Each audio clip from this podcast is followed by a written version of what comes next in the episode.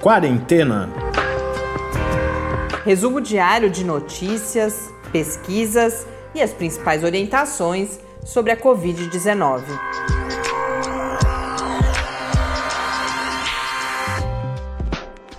Quarentena, dia 152. Olá, começamos agora nosso centésimo, quinquagésimo segundo encontro aqui no Quarentena, fechando a semana nessa sexta-feira. Eu sou Mariana Petson. E eu sou Tárcio Fabrício. Sexta-feira que chega com boas notícias da ciência brasileira. Nós comentaremos aqui no programa hoje dois resultados sobre possibilidades de novos tratamentos para a Covid-19 resultantes de pesquisas realizadas aqui no Brasil.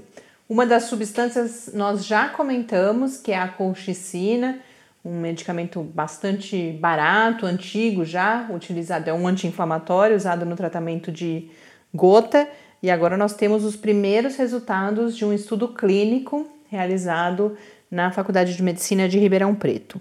Além disso, a entrevista de hoje é com uma pesquisadora da Unesp, uma outra pesquisa que identificou, essa ainda em estágio bastante preliminar, mas já bastante promissora, a possibilidade de um hormônio, a irisina, que é liberado inclusive quando realizamos exercícios físicos, ser uma possibilidade também terapêutica contra a Covid-19. O mais interessante dessa pesquisa é a, a, forma como ela se constituiu, dados que já existiam pré-pandemia, uma linha de pesquisa já iniciada e que aí rapidamente pôde ser colocada a serviço do enfrentamento da pandemia. Mas antes disso, eu tenho boas notícias também para nós, tá? Se tivemos nossos ouvintes aos poucos. Eu tenho a impressão que as pessoas agora estão ouvindo os episódios não exatamente no dia. Já não era comum as pessoas ouvirem no dia que a gente publica, porque a gente publica relativamente tarde à noite, mas também não no dia seguinte, eu acho que um pouco mais para frente, porque agora a gente começou a receber as manifestações sobre a manha que eu fiz aqui um pouco, se a gente devia continuar ou não. Então hoje escreveram para a gente a Heloísa, que tem sido nossa parceira aí nessa trajetória de quarentena e não só. Ela disse que ouve sempre, que no máximo ela ficou uns dois, três episódios e que é, portanto, para gente continuar.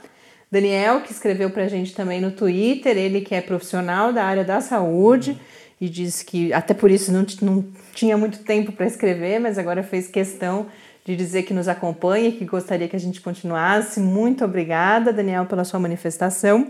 E também a Adriana, que é integrante do InformaSUS, o grupo que é parceiro nosso nesse, na produção de, de informações, de conteúdo de qualidade nesta pandemia. E a Adriana também escreveu para gente aí pelo WhatsApp, no grupo do InformaSUS, dizendo também que acompanha, que compartilha com o, os familiares, os amigos. Então, Adriana, muito obrigada também por ter escrito. A gente fica muito feliz de saber que vocês estão por aí e se motiva a continuar. Vamos aos números de hoje. Esses, infelizmente, continuam bastante preocupantes. No Brasil, hoje temos 3.275.520 casos de Covid-19, com 106.523 mortes, uma elevação nas últimas 24 horas, um dado que representa 1.060 novas mortes nesse período. E uma informação agora do final da tarde que chama a atenção é que a cidade de São Paulo que desde o dia 23 de junho vinha registrando no que diz respeito ao número de mortes, ou estabilidade, ou depois de um tempo, inclusive queda, voltou a registrar um aumento no número de mortes e um aumento na média móvel. O que significa a média móvel? É a média dos últimos sete dos dias. Dos últimos sete dias, né? Mas a média diária. E essa média passou de 56 para 78 na última semana, uma elevação de 38,4%. Então, um indicador sem dúvida nenhuma preocupante. Não é, segundo a notícia que a gente viu, que é do G1, isso não é reflexo na mudança na forma de contagem, porque por orientação, inclusive do Ministério da Saúde, há agora a possibilidade de diagnóstico também por exame uh, por raio-x, né, do, do pulmão, raio-x ou tomografia, não lembro agora, mas por exame da, da condição. Eu acho que eh, qualquer uma da, das pulmonar. opções é válida aí para essa, essa questão de diagnóstico. Mas como é a média móvel da última, desde segunda-feira que esse número já veio se elevando e essa mudança é posterior, então isso não é reflexo da mudança na forma de diagnóstico. A gente segue acompanhando para ter mais clareza do que de fato está acontecendo. No mundo, segundo a Organização Mundial da Saúde, são 20 milhões 730 mil 456 casos. Hoje eu confirmei, é, hoje eles soltaram um novo boletim que vão mudar a forma de apresentação desses dados a partir da próxima segunda-feira. Eu tinha comentado isso aqui. Eles vão agora publicar boletins epidemiológicos semanais para fazer uma análise mais aprofundada, mas os dados brutos continuarão sendo publicados em outra, outra parte do site da OMS, então a gente terá a oportunidade de continuar acompanhando esses indicadores. Na John Hopkins são 21 milhões 20 mil 216 casos, com 761 612 mortes por Covid-19 em todo o mundo. Nós falamos da situação na cidade de São Paulo, e aí eu trago aqui rapidamente uma outra análise que vem mais uma evidência para um quadro que a gente já falou algumas vezes aqui, que é como as desigualdades pré-existentes, uh, históricas, não só aqui no Brasil, mas especialmente acentuadas aqui no Brasil, têm definido maior ou menor risco de infecção e também de morte por Covid-19. Nós tivemos agora um novo estudo realizado pela Faculdade de Saúde Pública da Universidade de São Paulo, da USP, um estudo por enquanto publicado apenas como preprint, que mostrou na cidade de São Paulo a, o, que os habitantes das periferias e, portanto, dos bairros de menor renda, de condições uh, socioeconômicas piores, porque na cidade de São Paulo isso. E se você olha o, mapa dessa cidade, da, dessa pesquisa, vem acompanhado, a divulgação que foi feita na agência FAPESP,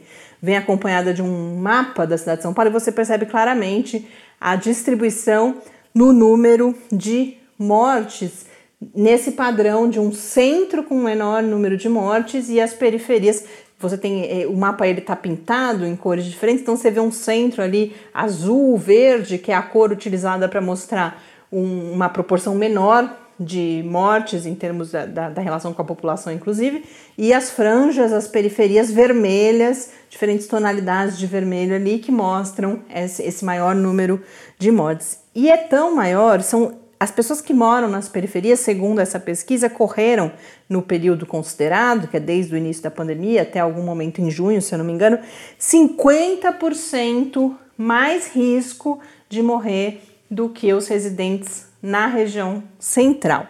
E além disso, um dos pesquisadores faz uma consideração que se a gente incluir os óbitos suspeitos, ou seja, aqueles não confirmados pelos critérios diagnósticos válidos naquele momento, principalmente testes até bem pouco tempo, esse risco sobe para 60, é 66% maior nas franjas, nas periferias da cidade. Então, isso de um lado vem mais uma vez corroborar o que vários especialistas já eh, disseram em outros veículos, mas aqui no Quarentena nós já falamos sobre isso várias vezes.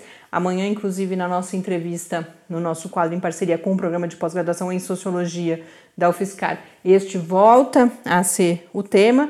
Mas, para além de confirmar o que a gente já sabia, mostra também, e isso os pesquisadores comentam nessa matéria que divulgou esse estudo, a importância de estudos como esse para que seja feito um planejamento de onde investir ou, olhando por outro ponto de vista, de onde está se falhando no combate à pandemia no Brasil.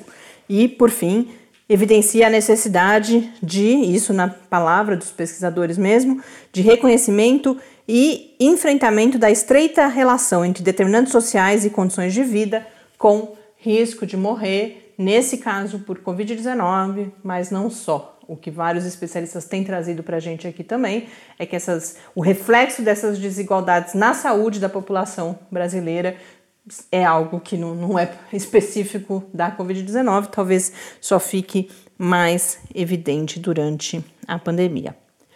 Mais duas notas rápidas aqui, antes da gente falar das pesquisas que eu mencionei com os fármacos. A primeira diz respeito à notícia, uh, ao alerta ou à denúncia da China de ter recebido asas de frango congeladas importadas aqui do Brasil que testaram positivo na sua superfície para material genético do SARS-CoV-2. Essa notícia é de anteontem, se eu não me engano, houve algum alarde, inclusive falando se bom e o frango aqui no Brasil. Eu tinha optado por não comentar ontem, porque ainda tinha muito pouca informação, mas hoje eu trago, porque nós tivemos uma manifestação da Organização Mundial da Saúde já sobre isso, e também uma reportagem bastante completa publicada no The New York Times. A OMS fez questão de se pronunciar dizendo que não há evidências de que o vírus seja transmitido ou que a Covid-19 seja transmitida pela comida ou por embalagens, que essa não é, sem dúvida nenhuma, que primeiro Uma preocupação, não, né? É, não, não há nenhum caso registrado e quando se diz isso, isso já aconteceu no passado, quando começou a se questionar um pouco todo esse todo o medo que se tinha da questão das superfícies, uhum. né? A gente teve aquele primeiro estudo ainda em março, se eu não me engano, talvez até antes, que evidenciou a, a sobrevivência do vírus em superfícies, mas depois de um tempo, vários especialistas começaram a se pronunciar no sentido de, olha, não, é uma fal, tá, tá vendo um falso foco na limpeza, não que não seja importante, a gente, como a gente se previne até disso? Porque, até porque é importante para evitar outros, outras doenças. Mas além disso, como é tão raro que se você seguir as recomendações que já existem de lavar a mão, de higienizar, o próprio cozimento dos alimentos é algo uh, bastante importante, que isso é suficiente. Aonde a gente tem que prestar atenção é onde a gente não está, que é não está prestando atenção. A gente vê por conta do que a gente já se indignou aqui várias vezes, da, da, da forma como as pessoas estão nas ruas e como estão, uhum. às vezes, sem máscara, às vezes usando mal a máscara e com muita proximidade física. O que a OMS fala é justamente disso. O que a gente tem que se preocupar é com a transmissão respiratória, aí é claro que há toda aquela controvérsia, quão grandes são as gotículas que carregam o vírus, mas é aí que está o problema, e é isso que aparece na reportagem também do The New York Times, que vai falar que a probabilidade é muito baixa por vários fatores. Então, primeiro, a detecção do RNA, do material genético do vírus nessas amostras, não significa que o vírus viável esteja ali. Não foi feito o teste, tá? Seria necessário um teste de replicação desse vírus em laboratório, mas que é uma coisa bem mais complicada, até por conta do nível de segurança que você precisa nesses laboratórios. Mas a, a probabilidade de aquele uh, material genético que está ali ser viável é bastante baixa, segundo o The New York Times inclusive por conta da variação de temperatura no transporte desses alimentos. Esse tipo de vírus, como o SARS-CoV-2, que é um vírus chamado de envelopado, é bastante frágil às oscilações de temperatura e, além disso, há uma série de passos que precisariam acontecer para que alguém em contato com aquele alimento viesse a se, se contaminar. contaminar. Uma outra informação que a China desde o começo, começo deu é que ela testou pessoas que tiveram contato com esses alimentos e não houve nenhum caso positivo. E, e esse não é o primeiro teste que dá esse tipo de resultado na China. Há um tempo atrás teve um carregamento de camarão. Camarão do Equador, né? há pouco tempo que, e agora de novo teve problema. Teve esse, hum. esse, tipo de. É. Não, não que não seja um problema né? esse material estar tá contaminado. Isso significa que, muito provavelmente, que pessoas com Covid-19 uhum. tiveram contato com essas embalagens ou com esses alimentos. A gente vem falando que a questão dos frigoríficos é uma questão extremamente preocupante mas é, é, que há uma reação um pouco de pânico após esse anúncio e o que essas reportagens e essa manifestação da OMS estão pretendendo, eles dizem, olha, não há motivo para esse pânico de um lado e de outro. Vamos usar toda essa energia para prestar atenção na transmissão que de fato importa, que é essa transmissão respiratória e da qual a gente só se previne, mantendo, ficando em casa quem pode, mantendo o distanciamento físico, ou se realmente necessário estar na rua, mantendo também a distância mínima de um metro e meio, dois metros, isso a recomendação varia de país para país, o uso das máscaras, evitar encostar, não encostar nas outras uhum. pessoas, e lavar as mãos, etiqueta respiratória, todas aquelas outras recomendações que a gente conhece bem. Vamos à divulgação das nossas pesquisas brasileiras, algumas boas uh, notícias. A primeira delas foi, como eu disse, a confirmação por um estudo clínico realizado na Faculdade de Medicina de Ribeirão Preto, da USP, com a colchicina, que é um, um medicamento, como eu disse, barato, bastante conhecido, já usado contra no tratamento da, da gota. gota e agora, o Centro de Pesquisa em Doenças Inflamatórias, que é o CRID, que a gente já falou várias vezes aqui, o CRID tem obtido resultados bastante importantes nessa pandemia, está uh, publicando ainda em, em preprint o resultado de um primeiro estudo clínico randomizado, duplo cego, então seguindo aí o chamado padrão ouro para obtenção de evidências de fato robustas, com o uso da colchicina em 38 pacientes, divididos então em grupo controle e os grupos que receberam o medicamento, pacientes em estado moderado ou grave, então pacientes hospitalizados, e obtiveram alguns resultados que a, mostram que a colchicina ajudou a combater a inflamação pulmonar e acelerar a recuperação desses pacientes. Então, há um ganho tanto nos, em termos individuais da saúde desses pacientes, mas eles destacam na matéria bastante um ganho também de, de, de economia de recursos, porque esses pacientes passam a ocupar por menos dias leitos, seja de UTI ou mesmo alguns recebendo, eh, não, não foram incluídos nesse estudo pacientes em ventilação mecânica mas sim com aquela, aquela outra oxigenação, etapa anterior ainda à ventilação mecânica. Mas esses leitos eles têm um custo elevado e, por outro lado, o medicamento custou, o tratamento por pessoa, 30 reais. Então isso o, o torna também algo bastante promissor. Os resultados principais foram que os pacientes saíram da suplementação de oxigênio três dias antes daqueles que não receberam a colchicina, eles foram para casa antes e também os níveis de proteína C, que é algo que indica a inflamação, caíram mais rapidamente nesses pacientes.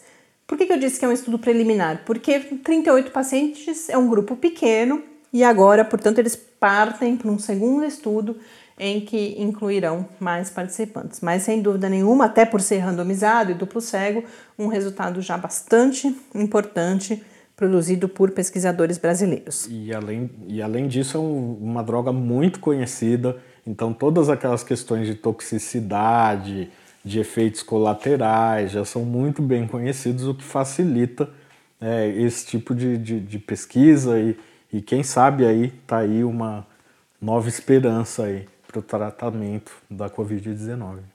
Muito importante você dizer isso, porque é algo que os pesquisadores fazem questão de destacar essa questão dos efeitos colaterais. Há efeitos colaterais, mas que, mas que é principalmente diarreia e é algo conhecido, mas mais importante do que isso, não é para ir na farmácia comprar, comprar e tomar colchicina. Exatamente. Por quê? Como eu disse, foi usado em casos moderados a grave para tratamento de uma determinada condição há efeitos colaterais, uhum. então é, é necessário o uso controlado e não há nenhuma evidência de eficácia, seja para prevenção, seja para o tratamento dos casos mais leves que não precisam ser hospitalizados. Então, ainda bem que você disse e que eu lembrei de colocar essa observação, porque a gente sabe o que acontece quando a gente tem anúncios dessa natureza.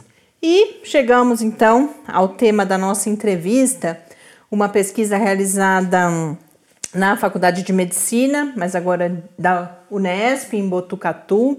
Uma pesquisa que não é muito fácil de compreender, mas é encantadora a forma como a, os pesquisadores chegaram ao resultado. Havia uma pesquisa anterior de análise da expressão gênica em células adiposas.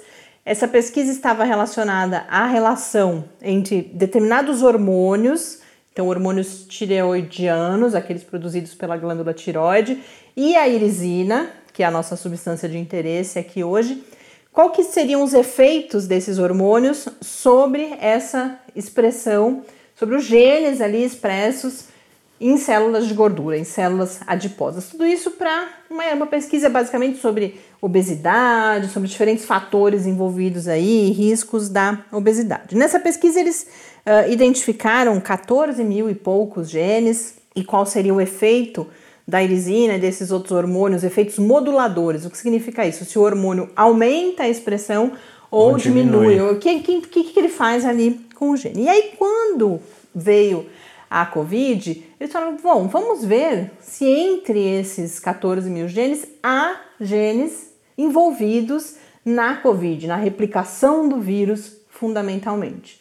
E eis que, como vocês vão poder acompanhar na entrevista, esses genes estavam lá e, portanto, indicam esse caminho como mais um caminho de pesquisa.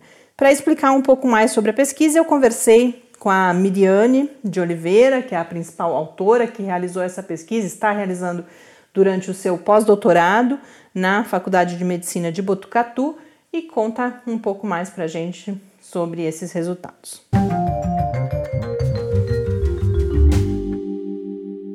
Miriane, primeiramente, muito obrigada por ter atendido ao nosso convite para falar sobre a pesquisa que você realizou aqui no Quarentena sem dúvida nenhuma, é uma, uma oportunidade da gente entender mais mecanismos, não só mecanismos associados a toda a questão da Covid-19, mas de como a pesquisa acontece, porque a gente tem no, na pesquisa de vocês um exemplo claro de resultados que já tinham sido produzidos anteriormente à pandemia e que aí possibilitaram é, rapidamente, inclusive, a produção desse conhecimento. E é justamente sobre isso que eu quero começar falando, porque lá no fim, para os ouvintes já saberem aonde a gente vai chegar, vocês chegaram em evidências de que um hormônio, a irisina, que é liberado pelos músculos durante a atividade física, pode ter alguma ação sobre o SARS-CoV-2.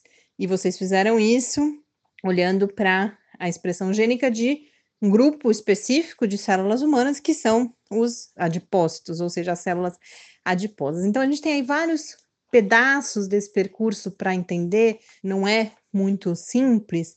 Eu passei por esse processo lendo a notícia várias vezes e tenho certeza que conversando aqui com você, as pessoas também vão poder passar por esse processo de compreensão e, e entender muito mais, inclusive. Então, eu quero começar, porque antes de, de, chegar ao fim do texto, eu me, eu me perguntava, mas por que a, as células adiposas, né?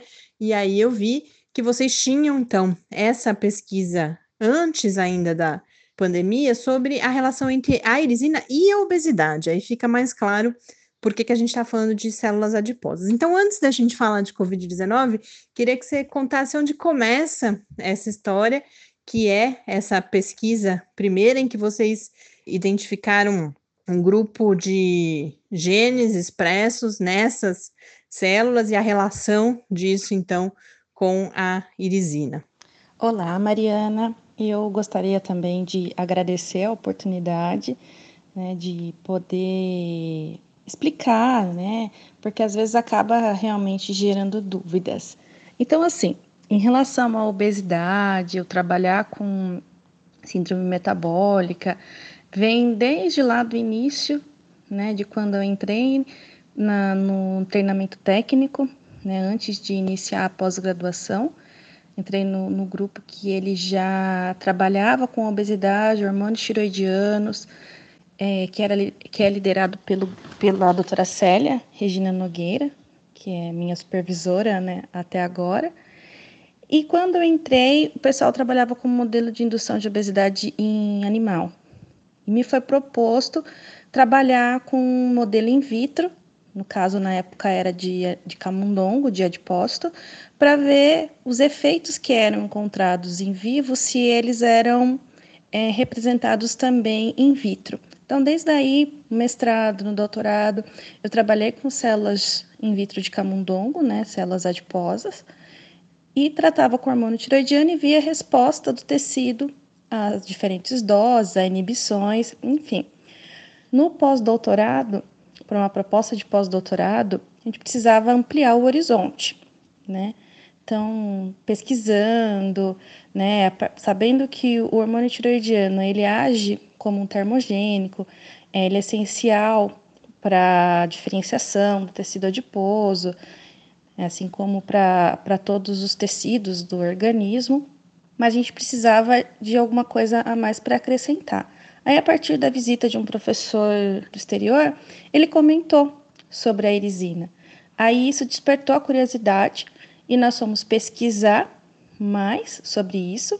E ela é relativamente uma molécula é, nova, né, descoberta. Né? A descoberta dela é recente, foi em 2012, né, por um pesquisador, o Bostrom, né, que ele, ele identificou essa, essa molécula e desde então viu que a, a aplicação dessa molécula é, exógena né, em animais ela melhorava o perfil metabólico, é, aumentava o gasto de energia e que em humanos o exercício físico por 10 semanas, né, não é uma atividade física que eu faço agora e eu já vou ter um resultado em relação à irisina.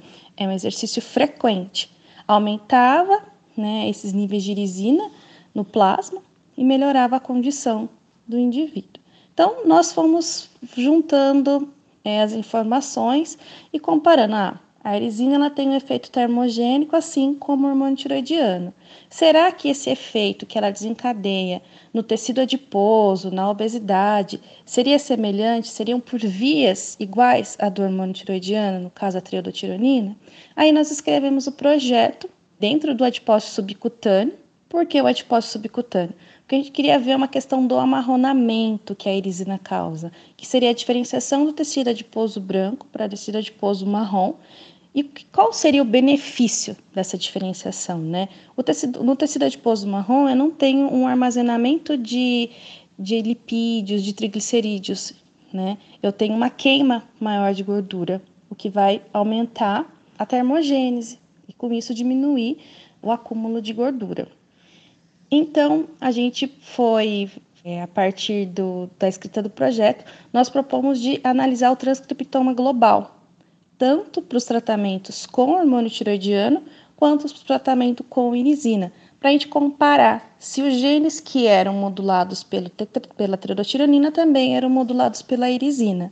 E aí, com, além de outras técnicas né, que nós utilizamos, que nós fizemos, que nós desenvolvemos, aí gerou uma gama de dados muito grande. No, essa linhagem né, de tecido subcutâneo, ela expressa mais de 14 mil genes que nós, nós, nós encontramos né, pelo transcriptoma, dentro dos fatores que nós determinamos né, para esse transcriptoma. E aí nós tivemos uma publicação inicial mostrando o efeito do hormônio tiroidiano e da irisina nesse adipócito subcutâneo, né, alguns alguns resultados pontuais e ficamos com essa gama de, de, de dados do transcriptoma. Aí, vindo a pandemia nesse começo de ano, e os estudos foram saindo. E se falava de um gene, se falava de outro, falava que o TRIB3 era importante estar tá presente, que idosos tinham deficiência, mas que se ele tivesse presente, ele podia estar tá protegendo. Aí isso foi me, me instigando e eu fui pegar, ah, vou olhar na minha tabela se eu tenho esse gene. Aí tinha. Aí saiu um outro estudo que falava de genes que estavam relacionados à Covid severa em indivíduos, né? Que esses indivíduos eles tinham níveis altos de determinados genes. Aí eu peguei, também fui lá olhar na minha tabela se as minhas células expressavam esses genes. E aí, sim, também expressavam, assim como o TRIB3. Só que daí, meus tratamentos, no caso a irisina, ela diminuía a expressão desses genes. Falei, nossa, bastante interessante. E aumentava do TRIB3, que seria importante. Aí eu fui pesquisar na literatura se tinha já alguma coisa descrita sobre o efeito da irisina em problemas respiratórios, em alguma coisa relacionada né, à parte pulmonar. E aí a gente viu que sim, que tinha tem poucos estudos, mas tem, e aí fomos fazendo a, correlação da expressão desses genes relacionados ao Covid, do efeito positivo da erisina sobre a, uma doença pulmonar, por exemplo, sobre a obesidade, e aí a partir disso que gerou esse artigo né, que propõem que a irisina possa ter um efeito terapêutico na, na COVID. Miriane, eu sei que vocês agora têm outros passos na continuidade dessa investigação, de, desse possível efeito terapêutico da irisina, justamente, a gente já fala sobre isso, mas antes eu queria esclarecer uma dúvida, até pela forma como um dos títulos que eu vi divulgando a pesquisa, por exemplo, ah, hormônio liberado durante o exercício físico. Isso pode gerar alguma ideia ou alguma expectativa de contribuição do exercício justamente na, na prevenção ou no enfrentamento da Covid-19. Então, eu queria que você falasse um pouco dessa relação da liberação da irisina durante o exercício, a sua relação com o metabolismo, com obesidade, mas com essa possibilidade que surge agora também de um, um, um efeito terapêutico na Covid-19. Se, se é possível a gente pensar alguma coisa nesse sentido, ou não há é, relação nenhuma entre é, ela ser liberada, ser decorrência também da atividade física? Olha, então, adiantando, a prática né, da atividade física ela é muito importante, né, da atividade física constante, claro que com as medidas, né, a prática regular, de intensidade adequada, né, com todos os cuidados, a atividade física ela vai contribuir para o fortalecimento do sistema imunológico. Então, é claro que isso sugere que vai haver um benefício aí na resposta a doenças transmissíveis, né, virais, como, por exemplo, a Covid. Não que o indivíduo vai estar imune, ele não vai estar imune, ele não vai não se contaminar ou não é, contaminar outras pessoas, certo? Ele vai ter uma resposta é, melhor né, à contaminação, à infecção pelo SARS-CoV. Então, ele vai provavelmente desenvolver uma COVID mais leve, ou talvez até assintomática. Miriane, ainda antes da gente falar dos próximos passos, parece que eu estou criando suspense, né? Mas tem um outro aspecto que eu queria abordar, porque, para além dessa pesquisa especificamente, eu, a gente tem percebido bastante no podcast como os resultados ou uh, os focos de diferentes pesquisas vão nos ensinando também sobre de um lado, como funciona o nosso corpo e toda essa né, complexidade das relações que se estabelecem, e a mesma coisa também para o conhecimento científico, né? Como é a, a junção aí de vários pedaços. E no caso do, do, dos genes, da, de todo o processo com o qual você trabalhou, a gente vê de um lado a irisina reduzida, por exemplo, em pessoas obesas, e com isso um aumento da ECA2, que é tão importante na, na infecção e na, na, replicação, e aí a ação da irisina justamente vai nesse sentido. E além disso, então a gente falou de uma condição presente, por exemplo, na obesidade, e por outro lado, um efeito de ampliação da expressão de outras substâncias que estão reduzidas, por exemplo, em idosos. Então, a gente vê o mesmo mecanismo ou mecanismos relacionados explicando, de certa forma, duas condições que a gente se acostumou na, na Covid-19 a entender como condições de risco. Então, eu queria que você falasse um, um pouco agora mais especificamente dessa do efeito da, da irisina na diminuição da expressão de alguns genes e que genes são esses e o seu papel, e o aumento de outros e também qual o seu papel, em que situações eles estão presentes. Então, que você aprofundasse um pouco isso que eu iniciei aqui a apresentação. De um modo geral, a irisina ela teria um papel no metabolismo, dentre outras funções. E o, a proteína que vai ter mais evidência da ação da irisina, por se tratar, pensando em metabolismo, seria a proteína desacopladora, a UCP1 da mitocôndria, onde ela vai ter o papel de desempenhar um gasto energético maior, refletindo um gasto energético maior, sem geração de, de, de, de energia. Né? Então, isso faz com que haja uma queima, por exemplo, no caso do tecido adiposo, e isso seria importante né? Porque não teria um acúmulo de lipídios intracelular. É, isso sim, numa maneira geral, sem pensar no contexto do Covid, certo? No caso do Covid, nos estudos que nós usamos para apoiar essa, esse artigo, onde nós é, demonstramos um possível potencial terapêutico da irisina, nós vimos que nos estudos mostravam que os idosos eles têm uma diminuição de um gene chamado TRIB3, né? E esse gene ele estaria relacionado com uma melhor resposta ao vírus, no caso né, de uma pessoa infectada. Então, a presença a, desse TRIB3 seria importante para auxiliar a não ter um quadro grave de, de Covid. E o que vem de. o contrário do que está né, presente nos idosos, que eles têm baixa quantidade de TRIB3. Então, talvez por isso eles sejam acometidos mais severamente pela doença. É, claro, podem existir N fatores, mas dentro de um estudo foi apontado isto, certo? No caso, nós vimos que a irisina, ela elevou a expressão né, de RNA do TRIB3, certo? Um fator que seria positivo.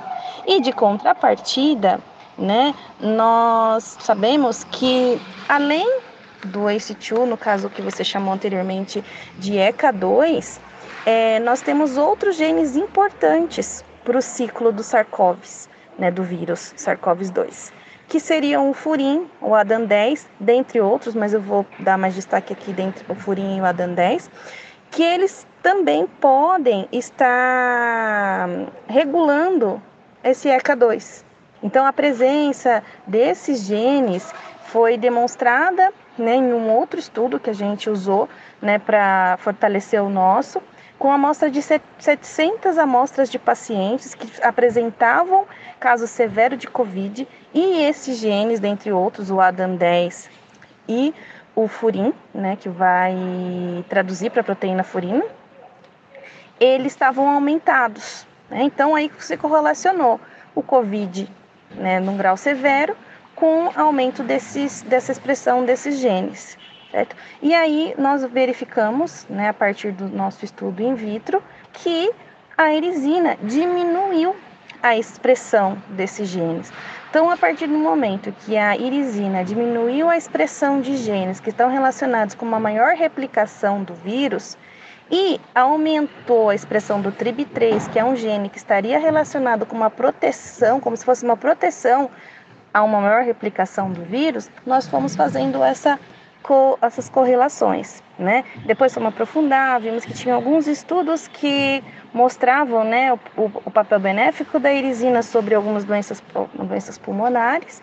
Então, seria isso, né? Seria um papel, né, supressor em relação a genes que estariam relacionados a uma maior replicação e um papel de estimular a expressão de gene, no caso do TRIB3, que foi o específico que nós vimos, né, mas a gente, a gente também, depois que a gente publicou o estudo, nós fomos dar uma olhada na nossa lista. O DPP4, que é um outro gene também que está associado com a maior replicação do vírus, ele também foi diminuído pela irisina. Então, assim, a gente tem, conforme foi saindo os estudos, a gente foi olhando, né? Então, a gente precisa talvez retomar essa tabela e ver ainda se a irisina teve efeitos, né, em relação a, aos outros genes, né, de, que gerou com o transcriptoma. Miriane, e agora sim, finalmente, quais são então os próximos passos para que vocês possam seguir investigando esse potencial de ação terapêutica da irisina na Covid-19? Olha, Mariana, a partir do momento que eu fui. Você não imagina assim a sensação de você cruzando os dados da literatura com os dados que você tem e vendo que você encontra é, correlações positivas. A partir do momento que fui encontrando isso, eu fui dissertando o artigo, nós fomos fazendo o levantamento de estudos para poder ir correlacionando e fortalecer essa hipótese de que a irisina poderia ser um, ter um, um ser, ser, positiva, né, em relação à COVID. E a partir fomos escrevendo, submetemos o artigo, né, veio com algumas adequações, né, que, foi, que ainda levou a fortalecer mais ainda o estudo, e a partir da escrita desse artigo, tinham editais abertos né, em relação direcionado à epidemia, ao Covid, e nós submetemos um pedido né, de, de auxílio exatamente para a gente testar o que a gente tinha deduzido a partir dos dados que a gente publicou no artigo. Então, a ideia é tratar com irisina células infectadas por SARS-CoV e ver a resposta, certo? E a partir daí, a, é, tentar dosar amostras de pacientes que tiveram Covid severo, moderado e leve, dosar a irisina para comparar né, os níveis desse hormônio para ver se diferencia em relação ao indivíduo que teve a mais avançado ou menos avançado da doença e comparar. E também estimular que outros pesquisadores testem, né? Porque às vezes né, o exercício por si só ele é importantíssimo porque ele já vai fortalecer o seu sistema imune, né? O, o exercício ele é um modulador do sistema imunológico então, mesmo que a gente vá testar a irisina em células infectadas ou até mesmo que chegue ao ponto de experimental em animal, em humano, para ver se tem um efeito, né, conforme a gente, a gente especulou, a gente sabe que independente disso, de ter um resultado positivo, o exercício ele tem que ser feito, né? E é uma forma também da gente dissipar todas as, as frustrações que esse momento da, da pandemia está nos trazendo, né? Essa questão de estarmos em casa, com um futuro, o dia de amanhã incerto. Então, independente da função da irisina por conta do exercício físico, o exercício por si só é importante, né? Claro que seguindo corretamente, intensidade, né, e todas as, as questões que a gente tem que seguir por conta da, da, do, da, da pandemia da doença. De volta aqui no Quarentena. Essa foi então Miriane de Oliveira, da Faculdade de Medicina de Botucatu. Ela já disse, mas é importante a gente destacar aqui. Esse foi um passo inicial que indicou uma substância promissora, mas agora a gente ainda. Os estudos já foram realizados in vitro, mas agora a gente passa, e ela conta, inclusive, que já até financiamento previsto para a etapa primeiro de estudos pré-clínicos, para que depois possamos chegar aos estudos clínicos. Mais um resultado ciência brasileira de parabéns. Nessa sexta-feira, inclusive, que houve toda uma campanha no Twitter, eu não lembro agora a hashtag, mas eu hoje teve uma também. campanha de uma hashtag que vários cientistas se manifestando, contando da sua pesquisa. Foi coincidência, só agora que eu percebi o vínculo, mas nós aqui no Quarentena também, muita felicidade, é com muita felicidade que a gente faz esse papel também de dar visibilidade a esses uh, resultados obtidos por pesquisadores e pesquisadoras brasileiros e brasileiras. Com isso, então, a gente encerra nesse tom um pouco mais otimista e animado. Mais uma semana aqui no Quarentena, apesar de todos os desafios que a gente sabe que tem ainda pela frente. Amanhã, então, temos o quadro com PPGS. No domingo teve live essa semana, então a gente compartilha a live aqui com vocês, falando de saúde mental e pandemia. E na segunda-feira, não se esqueçam, 10 horas da manhã, tem live, dessa vez com o professor Bernardino, uma hora e meia inteirinha para vocês fazerem perguntas para ele. Um grande abraço, um bom final de semana, mas amanhã estamos de volta aqui no Quarentena. Até amanhã! Quarentena é uma realização do Laboratório Aberto de Interatividade para Disseminação do Conhecimento Científico e Tecnológico da Universidade Federal de São Carlos, o LAB da UFSCar, do Centro de Desenvolvimento de Materiais Funcionais, CDMF, e do Centro de Inovação em Novas Energias, o Cine. Pauta, produção e apresentação: Mariana Pezzo e Tárcio Fabrício. Arte e design de Henrique Mateus. Desenvolvimento web: Eduardo Martins. Edição de áudio: Lucas Stefanuto. Apoio Fundação de Amparo à Pesquisa do Estado de São Paulo.